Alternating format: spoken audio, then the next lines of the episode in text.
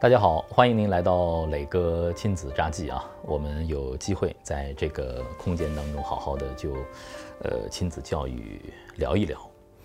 今天我想谈一个我一直想说，但是呢又不知从何入手的话题，就是生命教育。生命教育是人一生的一个巨大的课题，有关于生，也有关于死。但是呢，恰恰我们的这个话题啊。开题太晚，不管是在家庭还是在学校，往往都缺失了。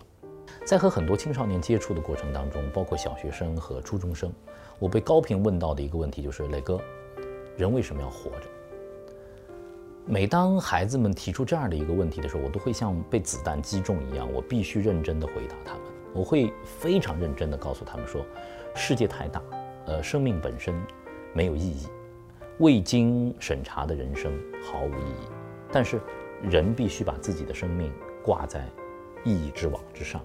我们每个人通过自己的努力赋予生命意义。我把我的理解告诉你，我希望在我的一生当中，我能够接触到那个无上的智慧，让自己真正的明白，而且我也希望能够获得自由，能够自由自在的生活。我希望自己能够有趣，能够有爱。如果能够这样度过一生，我很满意。我也希望你能够找到你生活当中的意义。有的时候在陪伴朗月的过程当中，不经意之间啊，四五岁的小女孩的问题也会让我感到非常的惊诧。有一次，朗月非常不经意地问我：“爸爸，你会死吗？”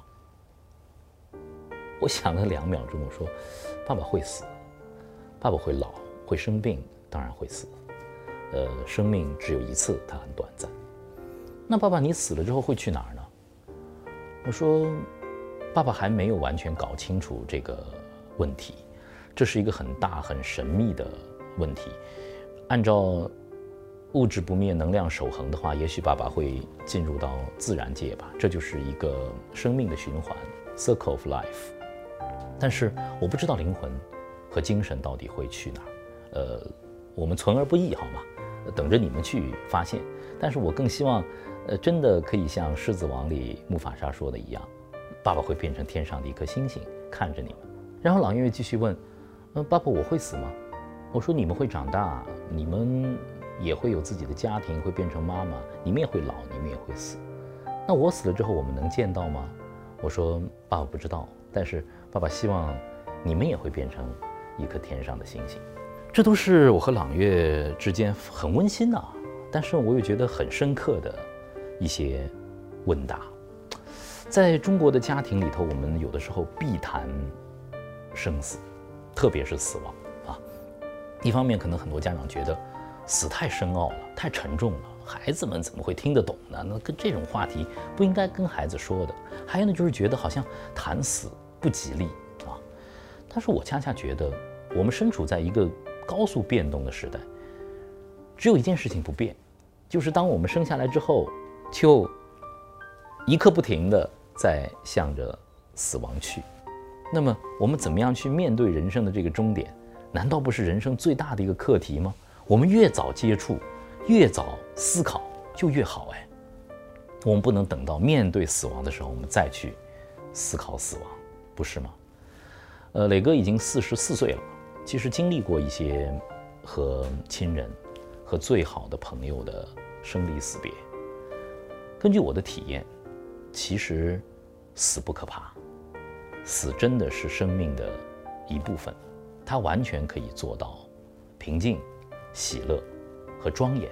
但就看我们在从生到死的中间的这一段，我们是怎么生活的，我们是怎么样深层的去。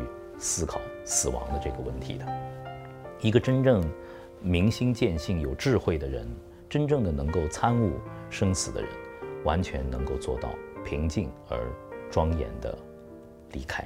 死真的是一个非常呃严肃的话题。只有当自己认识到死亡的必然，古人说“不知死焉知生”。如果我们不思考死亡，怎么会体悟到生命的珍贵？生活的珍贵呢？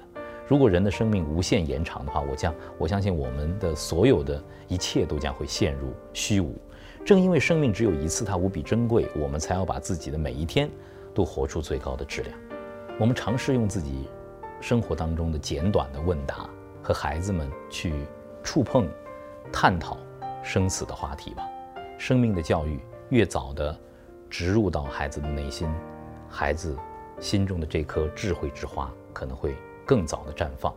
而当一个孩子真正的开始思考生命的意义，开始。